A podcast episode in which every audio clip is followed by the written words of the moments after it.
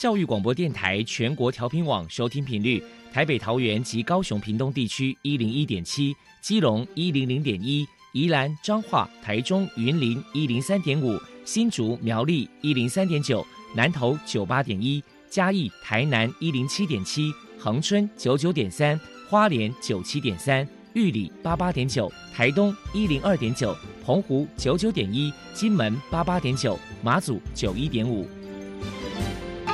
爱是包容，爱是牺牲，爱是分享，爱是服务。因为爱，特殊教育充满了无限的可能。用爱关怀身心障碍同学的未来，用心倾听资赋优异子女的心声。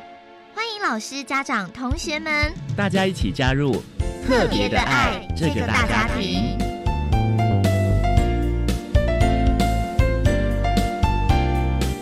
本节目由教育部学生事务及特殊教育司指导，国立教育广播电台监制。欢迎收听。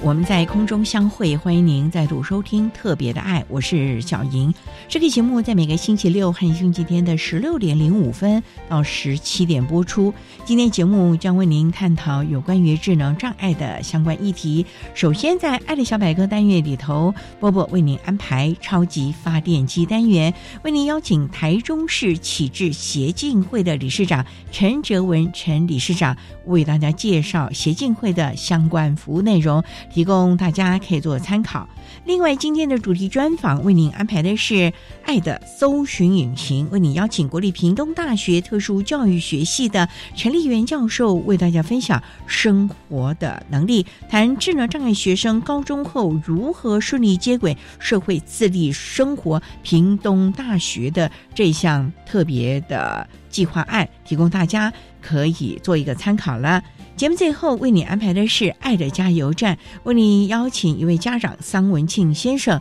为大家加油打气喽。好，那么开始为您进行今天特别的爱第一部分，由波波为大家安排超级发电机单元。超级发电机，亲爱的家长朋友，您知道有哪些地方可以整合孩子该享有的权利与资源吗？无论你在哪里，快到发电机的保护网里。特殊教育往往相连，紧紧照顾你，一同关心身心障碍孩子的成长。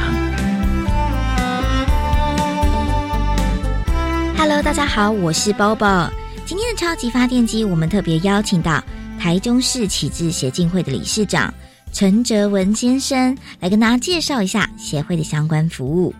首先，我们先请您来跟大家介绍一下台中市启智协进会成立的背景跟目的是什么呢？首先，是想请教一下理事长，要不要请您来跟大家介绍一下台中市启智协进会成立的背景跟目的是什么呢？我们协会哈是由天子教陈义平修女结合智障者家属于民国七十三年五月六号成立。那宗旨哈是第一，促进社会大众对心智障碍者的认识、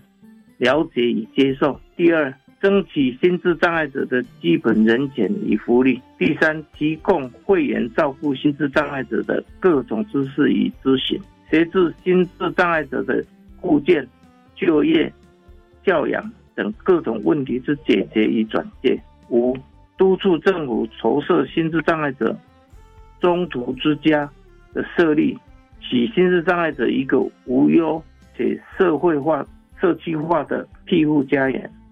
等于是透过这样的目的跟宗旨呢，然后集聚了一些志同道合的人，然后一起来呢，来为一些心智障碍的朋友们谋取一些福利嘛，对不对？对，对，对。嗯，那我们都知道说，协进会其实这边的服务项目也是相当的多元，要不要请您来跟大家介绍一下，就是有包含了哪一些项目呢？我们的服务项目哈，第一，教育提供多元化特殊教育资讯，落实各阶层的转型。体适能舞蹈班的培训，天使化才艺的培训，不定期会有专题演讲，寒暑假的短期服务，还有自律营生活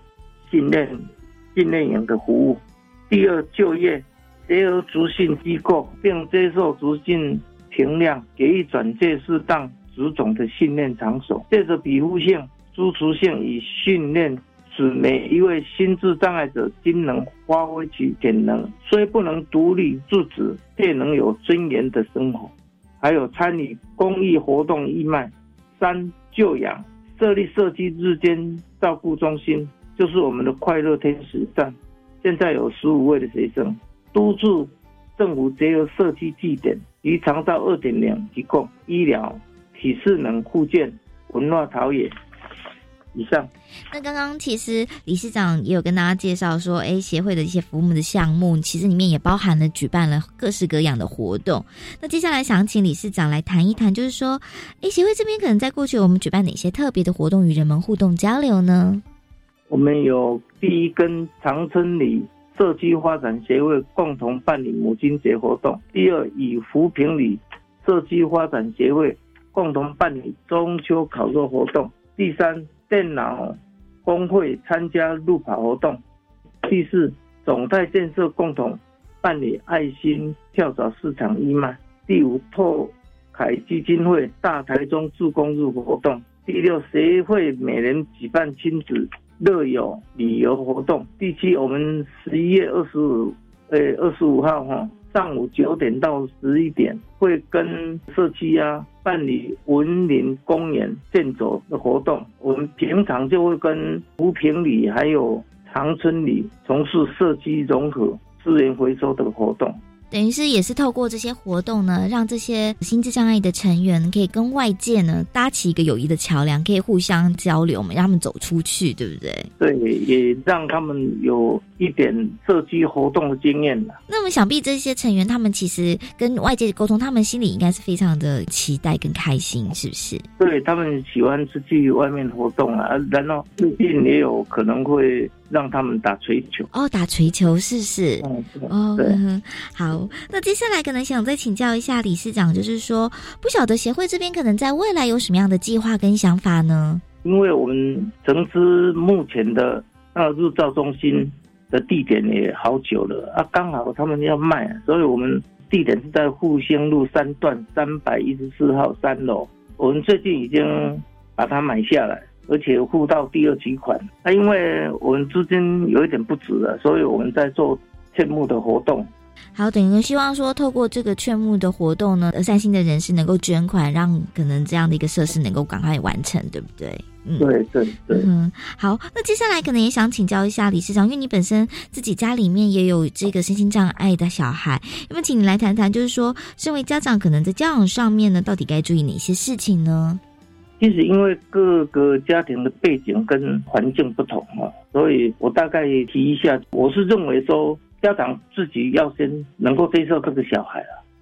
就是说，第一就是上帝教护你这个宝贝，你需要有耐心的去倾听，满足他的所需，才能因材施教。第二点就是复健了，现在早疗也很方便嘛，哈。然后因为我。我那个小孩也蛮大的了，以前在荣总啊，他是不敢告诉我说他是什么病，那我就当他七个月的时候，我送他到台大去看医生。那个医生第一眼他就告诉我说：“你这个脑性麻痹嘛，只有复健没有药，什么病没有药，我们当时都还不知道。那所以他就说，你如果要到我们台大复健，那我就跟你安排。我说。不可能，我台中又跑到台北来复健嘛？哦，这是一个很长期的的的工程，所以我当时就在中山找到他们刚开始的，就有一个早疗，从那时候开始就一直做，现在还是在送，只是说不一定完全在中山而已。那我是认为复健很有帮助，因为脑性麻痹很显然的整个肌肉都萎缩了，我那个。目前还好，他没有萎缩掉。再来就是用药了，因为孩子的成长过程里面呢，他的病程变化都不太一样，而且伴随着他一些症状，你如果没有适当的给药，那搞不好他就会更恶化，或者是说没有办法去疏解他的一些问题。所以我是有观察记录，然后跟医生沟通，给他适当的药，这样。你也是提醒这个家长们能够注意这一些事项，对不对？那么接下来可能也想请教一下，就是理事长，因为想必说在这个协会这边，可能也服务相当久的时间了，那你可能也遇过很多的大众，可能对于这些智能障碍的小孩呢，可能有一些错误的一些观念，那么请您来破除一些常见的迷思呢？其实这样啊，就是说。心智障碍者哈，其实他们是很单纯的、很温和，而且很善良。他们不会说随意去攻击别人，或者是说，哎，他有一些其他的思考，他不会，他很单纯。我很快乐就很快乐，啊，我很生气我就很生气，我不高兴我就告诉你说不高兴。啊，所以其实他也没有传染性啊。当然就是有一些。人会用其他的眼神看这些小孩，结果小孩当然他得到的信息是不太友善的，所以双方面就有一点误解。其实你如果微笑的对他，哎，小孩子回应也是绝对会一个很温暖的、很温和的微笑给你。嗯，好，谢谢理事长。那最后不晓得理事长您这边可能还有什么样的想法想传达呢？其实是这样啊，整个社会在变化哦，啊，政府也一直在调整。那其实就变成说，我们一直认为说，政府钱没有花在刀口上，就是我们这些心智障碍者哈，他会被长照二点零排挤，所以会有一些租金上的缺口，是这样。哎，所以可能也是期待说，可能政府能够正视这一块，对不对？对对对。嗯非常谢谢台中市启智协进会的理事长陈哲文先生接受我们的访问。现在，我们就把节目现场交还给主持人赵莹。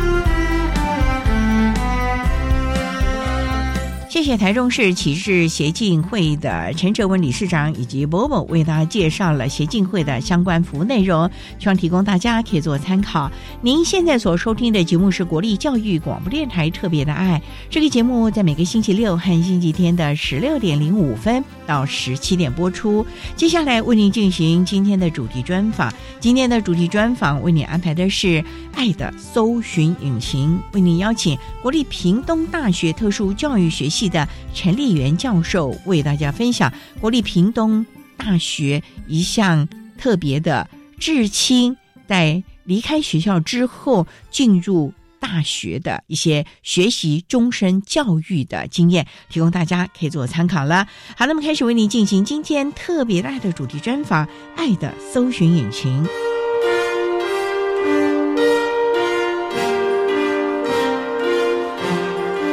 爱的搜寻引擎。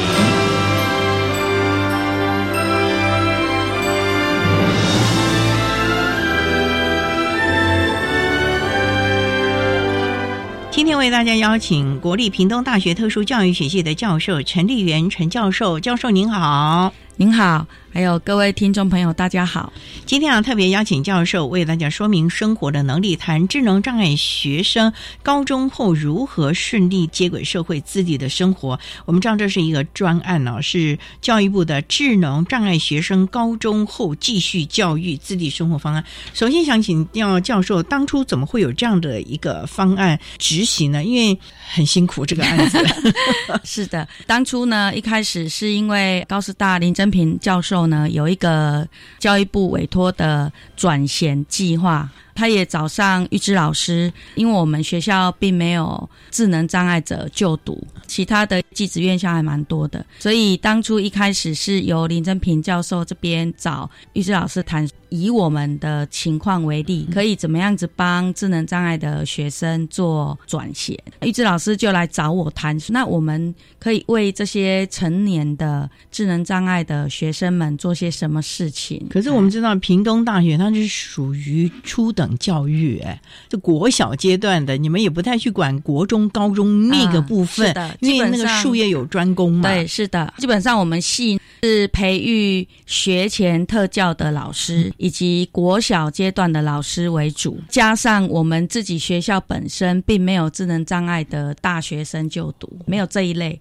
所以玉芝老师就来找我说：“那我们怎么样构想一个有意义的计划，对这些成年的、已经高中职毕业的这些智能障碍的同学们，做一些比较有意义的事情？”所以当时我就跟他提，事实上美国。有很多像高中职跟社区大学合作的案子，他们现在叫做 Think College，想一想的大学，就是以另外一种形态提供这些成年的智障者服务的方案。聊到这个之后，我发现这个蛮有意义的，但是台湾都没有人做，没有任何一个大学在做。我就说，那我们的定位可以朝这个方向去思考，可以帮助这些已经。高中职毕业的智能障碍的学生，他们除了进到一般正规的大学之外，我们可不可以有另外一种选择，也就是终身教育？因为其实现在社区大学，甚至于大学，甚至你说像救国团，甚至很多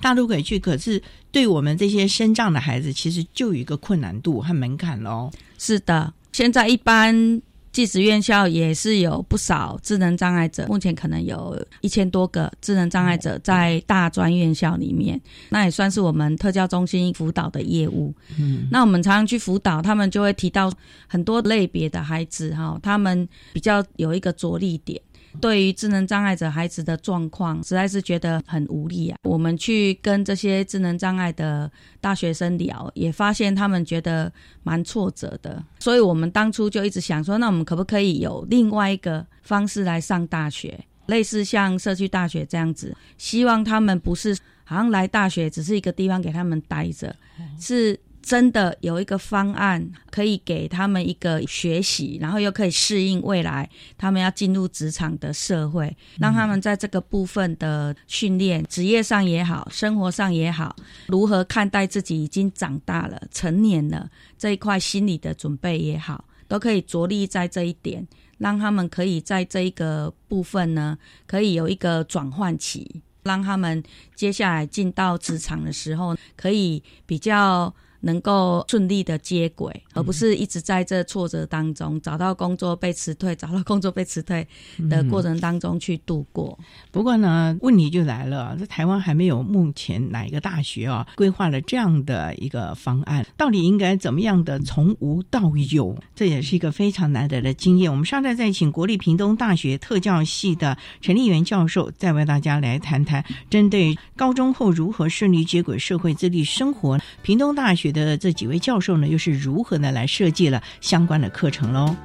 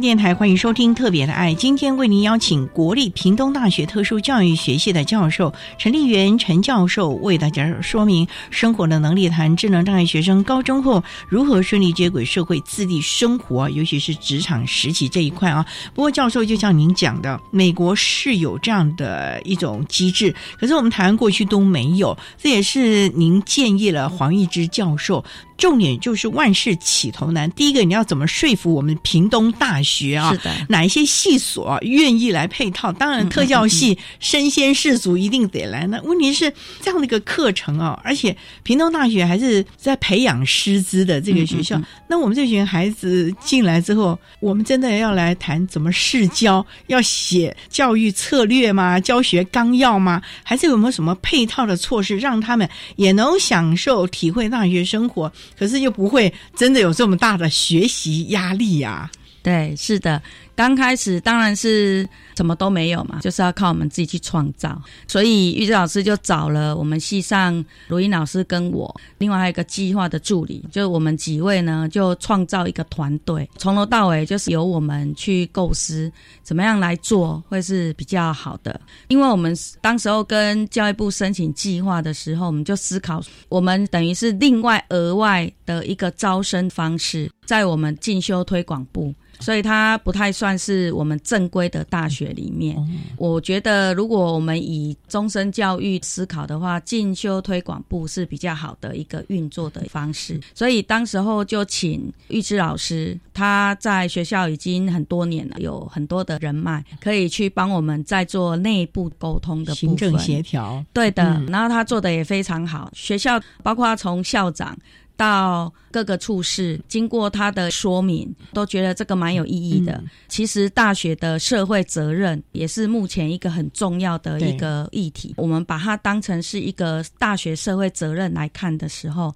就一切都是很合理的，然后也应该是这么做的。所以于志老师到校长啊、各处室啊，还有进修推广部，还有甚至到我们学校的特殊教育推行委员会去做报告，大家也都蛮认同跟支持的。那是全体动起来了嘛？是的，他很厉害的。然后我们就想说派你去最好了，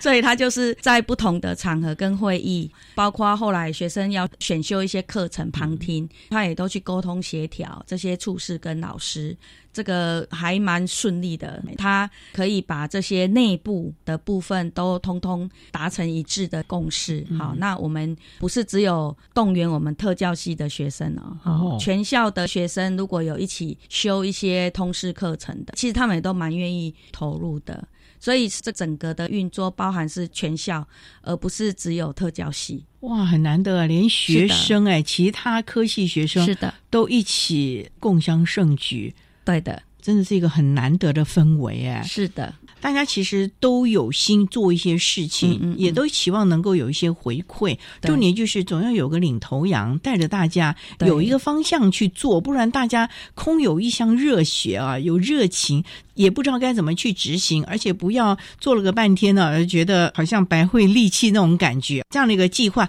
那到底成效如何呢？我们稍待再请国立屏东大学特教系的陈立元教授再为大家分享这个案子执行了这么多年，到最后呢，其实让孩子们能够真的去实习，以及他后续的发展，甚至于改变。我们稍待再请陈教授为大家说明喽。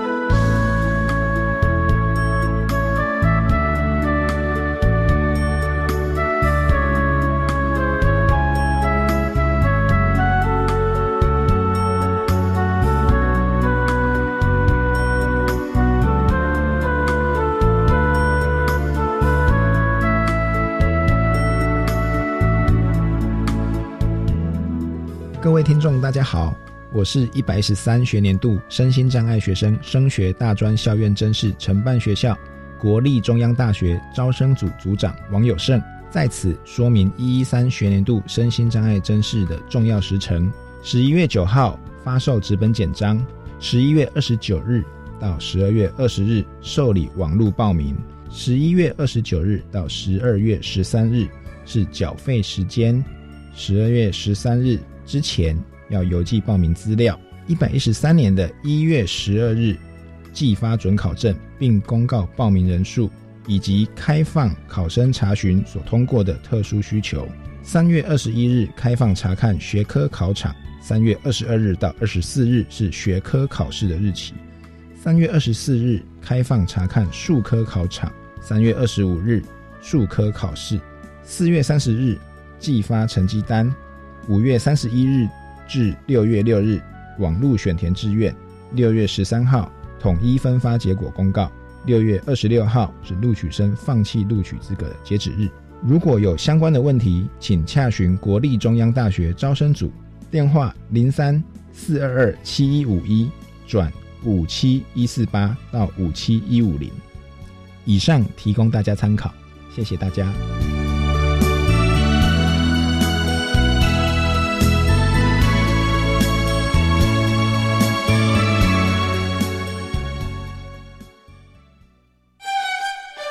城市的光影要在教育广播电台的 YouTube 直播喽！十一月二十七日礼拜一中午十二点，亚博将为大家邀请长期关心回收议题的 NGO 组织五角办，带我们一起认识关于回收的小知识，同时也为大家邀请到从事拾荒的不倒翁阿姨，分享她的工作与生活。欢迎所有好朋友一边看直播，一边感受温暖的力量哦！高中只要毕业了之后，你想要做什么呢？我决定申请青年储蓄方案，先去工作或当志工，累积经验，未来更有方向。而且先工作，政府每月还额外帮我储蓄一万元，三年可存三十六万元哦！哇，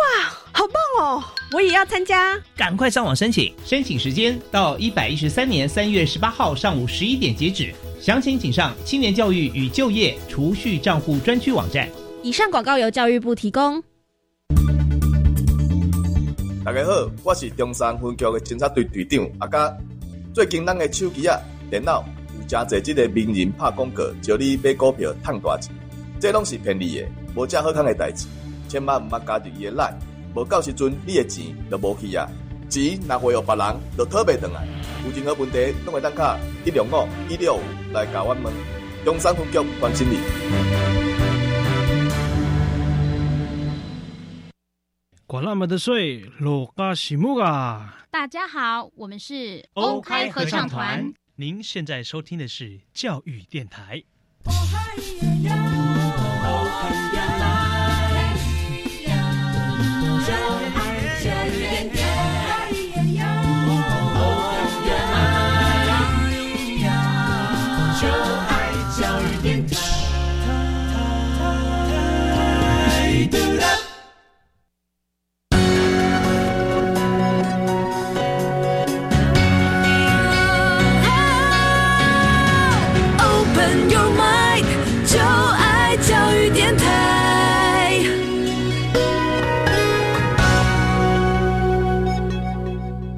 电台欢迎收听《特别的爱》这个节目，是在每个星期六和星期天的十六点零五分到十七点播出。今天为您邀请国立屏东大学特殊教育学系的教授陈立元陈教授，为大家说明生活的能力，谈智能障碍学生高中后如何顺利接轨社会自立生活。主要的是我们教育部的这个智能障碍学生高中后的继续教育方案。陈教授，你也提到了，当初不光是这个专案的执行团队，其实整个屏东大学啊都动员起来，从校长到各科系，甚至于一起修课的一般的同学，大家都来做。重点就在于，那我们这群孩子，他可能在能力上啊、认知上还是有一些状况。那在选课上，你们是不是要辅导他？他可以选什么？然后他到底去选哪一些课程？当初想一般的常规大学哈，对他们而言，在认知上。是蛮大挑战，所以我们就希望我们创的这个方案呢，它可以是享受大学生活，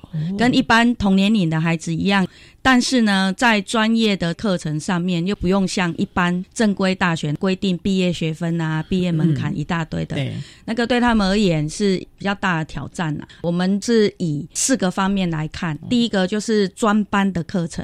我们有帮他们设专班的课程。当年招收七位智能障碍的青年，他们七位哦，对，高中职毕业生就有资格可以来报名。那我们招收这七位，我们给他专班的课程。专班的课程，等一下我们可以谈一下，就是专门为他们来设计的课程。是的，然后另外呢，就还有旁听的课程。旁听的课程就没有像一般大学那样修课，就会有很多的作业的规定啊什么的，然后有什么学分要修，什么学分要修，没有。我们就是让他在通识课程里面选任何一个他有兴趣的课程，让他旁听。在这个过程里面，玉芝老师就会跟他们选上的那些老师先去沟通，就说这一位同学在你们班上修课，可能会有什么样的状况，需要什么样子的协助。教授他们会去选什么样的通识课程？哦，他们一开始就选艺术啊、运动啊，后来的几个学期几乎都是选运动类的，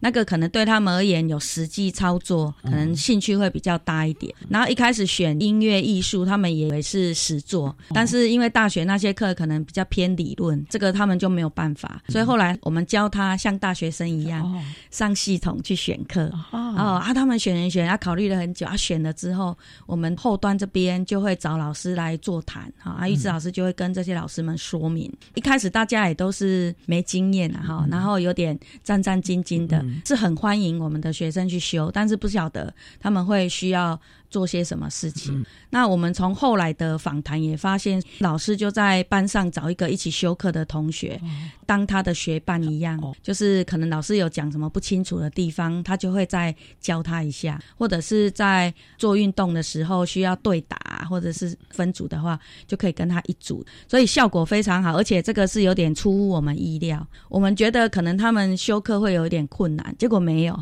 没有困难呢。然后他们就上课也上得很好，然后我们。那七位学员也非常的开心，可以跟一般大学生一起修课。那我们的学伴一开始也会觉得都不知道该怎么帮他，后来久了之后也发现其实不需要怎么帮他，在旁边陪他就好了。有时候我们孩子就需要一点胆量，还是在旁边陪他就好了，鼓励他。是的，然后我们的学员去修课的那些授课老师人也真的很好。我们跟他沟通完之后，他也觉得好像也没什么问题啊，就一直来问 玉芝老师说：“那他们真的有障碍吗？” 看起来好像没什么事儿嘛。对呀，大家一起做运动，他们就一起做运动。啊，老师讲的指令可能有一些小的诀窍，还要再去跟他重复的再讲一次之外，其他大部分都可以跟着。所以那些老师也觉得说，哇，那个运动真的是无界限，任何人都可以一起。所以他们也觉得蛮能够去接纳。再来就是第三块跟第四块，比较是他们自立生活的部分。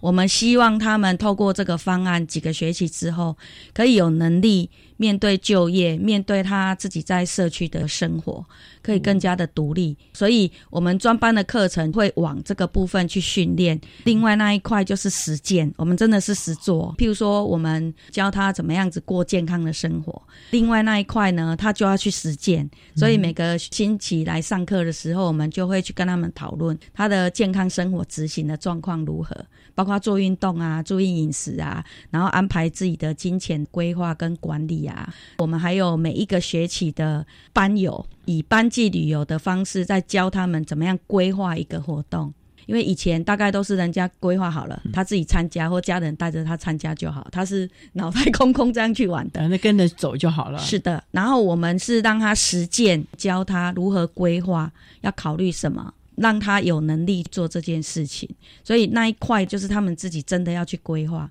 从我们引导他规划半天的旅游，到一天的旅游，到两天一夜的旅游，到毕业的时候是三天两夜的旅游。他们就一路这样子，慢慢的知道说，哦，原来我如果要出去玩，我要看景点，我要选景点，然后我要排行程，要搭什么车，然后多久时间，要住哪里，他们就一步一步这样规划，到每个景点会去介绍那一个景点，所以我都跟他们说，你们要带着老师出去玩，哦，所以他们就很有成就感，就告诉我们说到这个景点要看什么，哎，要买什么伴手礼。在这种生活实践的能力，是的，让他能够真的在主流社会过生活，不然他永远都是被别人安排，然后永远在那边等待别人有空了带他出去，是帮他规划，对他的这个人生，说实在的，其实还蛮无趣的。除非他有工作，不然可能就天天在家里被电视看，到处问呢，你有没有空带我出去玩呐，或者等等的啦。有时候也会跟家人起冲突啊。哦，对对对，所以这个部分还真的是看到了孩子的成长。好，那我们稍待再请国立屏东大学特殊教育学系的陈立元教授，再为大家分享智能障碍学生高中后如何顺利接轨社会、自立生活这个专案的心得喽。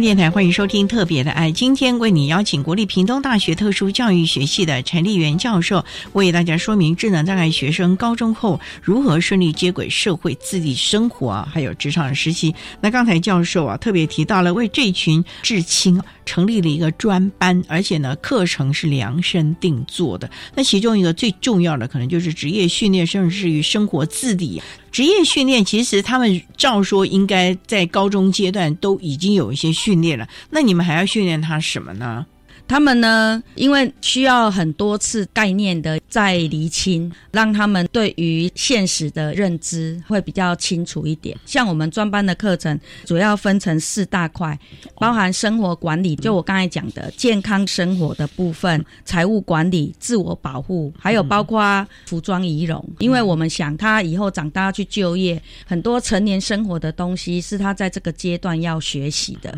跟高中职阶段。有些地方是重叠没有错，但事实上我们在进行教学的时候，我们会发现他们还是没有办法在高中职阶段就养成一个正确的概念跟方式，还是需要不断的提醒。以前的提醒方式是老师叫你要做什么，在这个专班我都给他们一个很重要的观念，就是说你们现在长大了，你们应该是自己想要做什么。一开始第一学期你就看他们很茫然，因为他们都不知道啊，因为从小到大大概都人家规定好的，或者是人家要求他要做什么，他从来没有自己去思考他可以怎么样子去把自己弄好，然后自己准备好。所以我们有生活管理的课程，就换个角度来教他。另外围绕就业的这个核心的就是他们的情绪跟社会技巧。我们的研究里面都发现。他们常在职场上面不适应，或者是会被退货，就是被老板辞退。有时候不是他的职业的技巧，是他的社会技巧，他的情绪管控没有办法做得很好，所以往往产生一些误会，或者是老板觉得讲不通啊，所以会有一些误解，然后就是倾向把他们辞退。所以这个也是我们一个很大的重点。我们教他职场的潜规则，我们教他职场上面，人家可能表面上跟你说，嗯。没关系，那我上课的时候我就演给他们看呢，我就说，哎，当人家跟你讲说，嗯，这样没关系的时候，你看这个表情，看这个声音，你觉得是真的没关系吗？他就说，对呀，他不是说没关系吗？啊，所以应该是没关系呀。他们就这样跟我回答，啊，我就跟他说，不是哦，其实人家这样跟你讲表面的时候，他心里面可能就会觉得有一些愤怒啊，或者是有一些嫌弃哦，是。没有在你面前讲出来，但是那是很明显的，所以我就跟他们讲，在譬如说面试的时候，或者是你平常在试做的时候，或者是真正在工作的时候，碰到这些情况，我就演给他们看，然后我就告诉他们说，这个时候其实人家心里面的 OS 心里面在讲什么，然后他们就是恍然大悟说，哦，原来我都觉得我没有怎样，为什么怎么要把我那个辞退啊？啊，我跟他们讲之后，他们就知道说，哦，原来原来如此啊，原来如此啊，所以他自己要注意一些什么，不要让人家觉得好像太白目，其实他就是单纯，但是会被人家误解，好，没有这样的经验嘛。对，没有太多人跟他们讲实话，所以他们不知道原来这样子，人家会觉得不好。然后学科技能的部分，比较是在食衣住行娱乐跟他们就业比较有关的那些字词去教导他们呢，比较是在时间管理跟金钱的管理这个部分，去让他们工作赚钱了，这个钱怎么规划跟安排？因为上班要有时间概念嘛，所以我们会教他那些时间概念怎么看，怎么样子去规划。最后一个就是职业跟就业技巧的部分，也是我们一个很大的核心。从开始认识各种适合他们的职业，让他们参访，再到去实习，到最后从实习半天到实习两个半天，到实习两天，循序渐进这样子几个学期，让他慢慢增加时间，让他们体会到这个专班里面的这些课程，然后实际上在职场上是怎么样。所以这个也是花了蛮多的力气啊。我刚才有特别提到，跟高中职不太一样的地方，就是我们还是强调他已经长大了。所以我们开个别化支持计划的时候，就是 ISP 会议的时候，从一开始我们帮他们安排，让他们来开，到最后是他们自己主持，自己去约相关的人员来啊，自己主持，然后自己说我这学期打算要学什么。我哪些方面要进步，就觉得这个部分我们也是超有成就感。他们从以前 S P A 他们不会参加的，大人主导了。哎，对，啊，我们现在就刚刚没有你长大了，所以从第一个学期我们示范给他看之外，后面的学习他们就慢慢的一点一滴越做越多，到最后一个学期是自己开自己主持，然后要邀谁他就自己去邀了，排定时间，然后自己主持自己开，自己说，哎，我觉得我现在进步很多，我在可能哪一个部分还要再进步，那我们就说哇太好了，你在这个部分想进步，那我们就全力支持你，我们是用这种方式来安排他的目标跟他的课程的细节，因为教育部也一直在问我们说，高中时都有啦，国中小也都教了啊，那为什么你们这边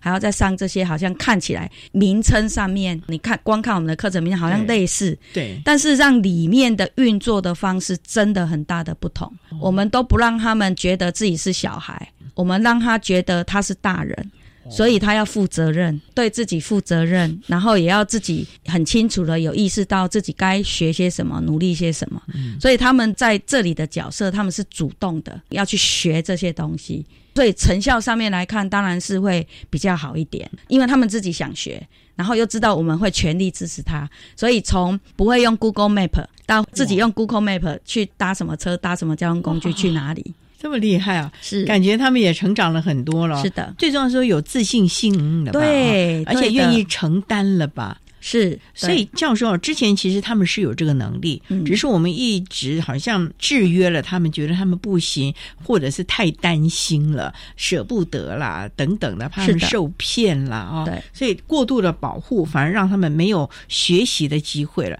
所以过往我们是不是也剥夺了他学习的机会啊？对，等于是说觉得他们大概没有这个能力，要比较保护，而他们就没有机会练习。一开始不会是正常的啊，他们练习练习很多次之后就很会啦。重点就是有没有机会给他，是愿不愿意放手信任他，是在这个错中学到正确的方法啊。是好，稍待我们再请国立屏东大学特殊教育学系的陈立元教授，再为大家分享智能障碍学生高中后如何顺利接轨社会、自立生活这个方案的实际成效喽。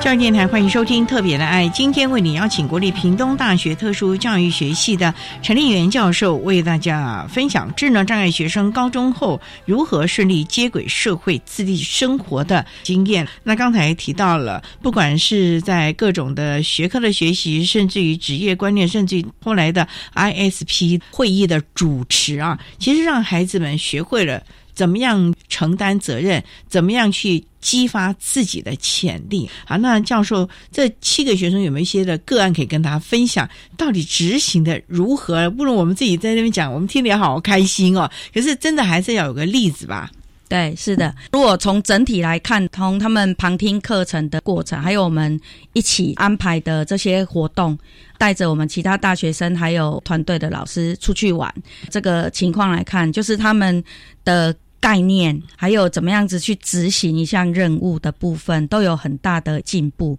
我们也很讶异，其他大学生对他们的接纳度就很高。可以一起上课，然后一起安排活动，一起出去玩。哇，一起出去玩哦！对，你就觉得他们的互动是很自然的，就不是特意的，一定是标示他是智能障碍者，然后他们就玩得很自然。那是整体的果效，这个成效是非常显著的部分。然后另外一块呢，就是他们自己个人，因为我们的目标还是希望他可以就业，所以他们从被训练要自己。搭交通工具来我们学校上课，所以有些从高雄或是屏东比较远的地方，他们要搭火车再搭公车进来我们学校，这个是对他们一个很大的挑战，也是对家长的担心一个很大挑战。不过我们都一一克服，他们可以去做到。在就业的部分，有几位一开始实习就很好，我们让他做半天的实习。那因为屏东胜利之家，它那个制度比较完整，它的规定也比较严格一点，所以我们。让他们实习半天，就从那里开始，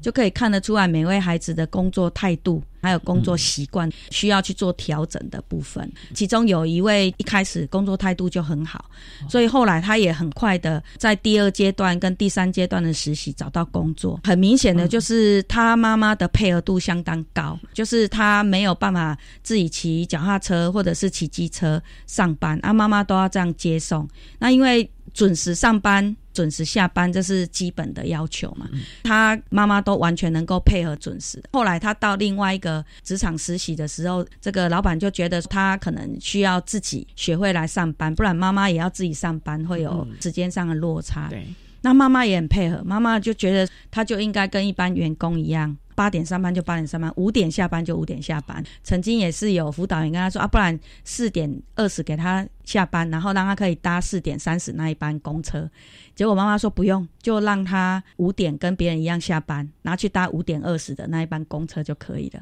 他妈妈是很有那个决心，啊，我们这个学院也是很认真，工作态度很好，所以后来他就很顺利的这里结业，马上就找到工作，做的也很不错。我们也训练他自己考上机车驾照，所以他是可以自行上班、自己下班，太厉害了。对，这个就是一个很成功的例子哈，就是一开始就是非常认真的投入。另外，张先生也会跟你分享他儿子的进步，大概是我们七个学院里面进步最大的。因为一开始跟他讲说要工作的时候，他就会说：“干嘛要工作？我为什么要工作？我这样好好的，我有零用钱啊。”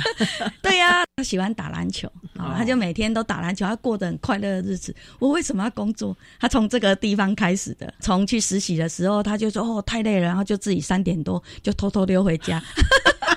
就从这样开始啊，所以你说他在高中时已经被训练了是没错啊，但是他们这个概念跟实际的都还是没有被建立起来。嗯，所以我们就从跟他讲，你为什么不能够三点多自己累了就回家了？工作几点上班几点下班，这个是要遵守的。后来他也勉强接受去胜利之家洗棉被啊，洗床单，洗病人的衣服。他说：“我为什么一天到晚要洗这个？洗这个到底有什么用？”他觉得没有意义。因为跟屏东基督教医院合作的一直老师，他就给他看那个病人穿着你们洗好的很舒服的衣服，床单很干净，啊，所以他们就很舒适很舒服。对他们而言呢，就会是一个很棒的住院的方式嘛。然后他看了之后想一想说：“哦，原来。”这个意义在那里，所以他之后就真的比较认真，在洗那个衣服，他觉得很有成就感。原来我做的这些东西是可以帮助到别人过着比较舒适的生活。他就从这里开始慢慢改变他就业的概念，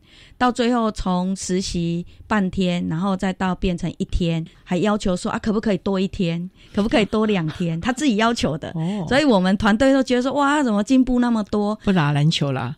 他还是会打，我们有帮他组一个融合篮球队哦。哇，他打得很好，好，我们就找大学生跟他一起，带着他们那些至亲一起打篮球，还去参加比赛，新路办的那个篮球赛。我们让他一方面做他喜欢的事情，一方面做这些职业的事情，慢慢帮他把职业的概念跟态度给培养起来。他大概是进步最大，他那个转换的幅度很大，到现在就业他都很好，准时上班，准时下班，然后很认真的投入在他的工作上面。生活也有其他的目标，例如休闲这一块哦。嗯嗯嗯嗯，所以其实也看到了孩子的成长。这个案子在其他地方是不是也可以照着实行呢？因为不光是屏东大学了，其实台湾这么一百多个学校，其实也有很多的特教生，在全国各地也有很多相关的孩子，是不是可以把它做成一个典范，让大家学习了呢？是我们在三月份。办结业典礼的时候很轰动啊，因为我们第一次把它公开在 FB 里面，全台第一，而且是全台唯一的一个类似像美国的 Think College 那样子的一个方案。玉芝老师的 FB 被灌爆了，包括家长，包括其他大学，他们就一直来回应说啊，这个怎么这么好？从我们大学社会责任来看，从这个至亲来看，从我们的大学生的融合教育来看，都是一个蛮成功的典范。所以我们希望说，这个案子虽然结束了，就希望未来教育部能够给我们机会再去做这个推广。把这样子的一个经验可以扩散到全台湾，有意要做这个方案，或者是做类似像这种模式的，给他们一些建议。对，这样的一个经验真的是。前无古人了啊！可是我们也期望说，在台湾能够继续的生根茁壮，让更多的孩子们呢，可以真正的落实所谓的融合教育，以及真正的进入了所谓的职场，成为家长可以放心的孩子了啊！是的，好，那我们今天也非常的谢谢国立屏东大学特殊教育学系的陈立元教授，为大家分享了智能障碍学生高中后如何顺利接轨社会、自理生活的这个方案的。心得了，非常谢谢你，教授，谢谢大家。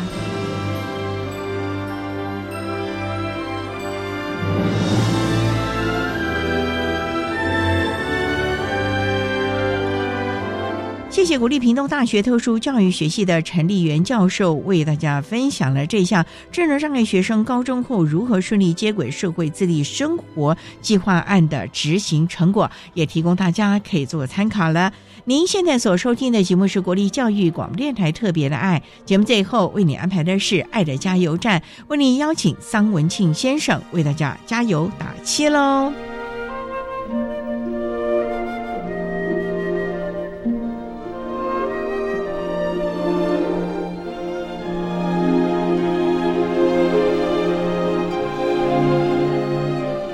爱的加油站。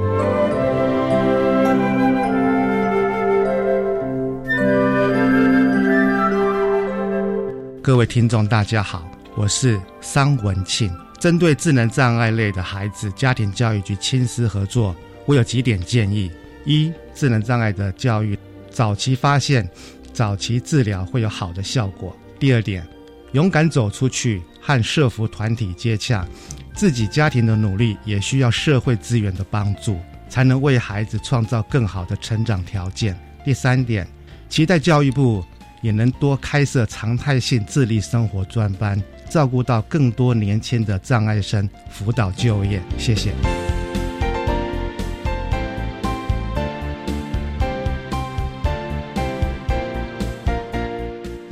节目就为您进行到这，感谢您的收听。在下个星期节目中，为你邀请台北市立中正高级中学辅导室的居家勋主任，为大家分享发挥人道的精神，谈声音障碍人士相关人权的议题，提供大家可以做参考。感谢您的收听，也欢迎您在下个星期六十六点零五分再度收听特别的爱。我们下周见了，拜拜。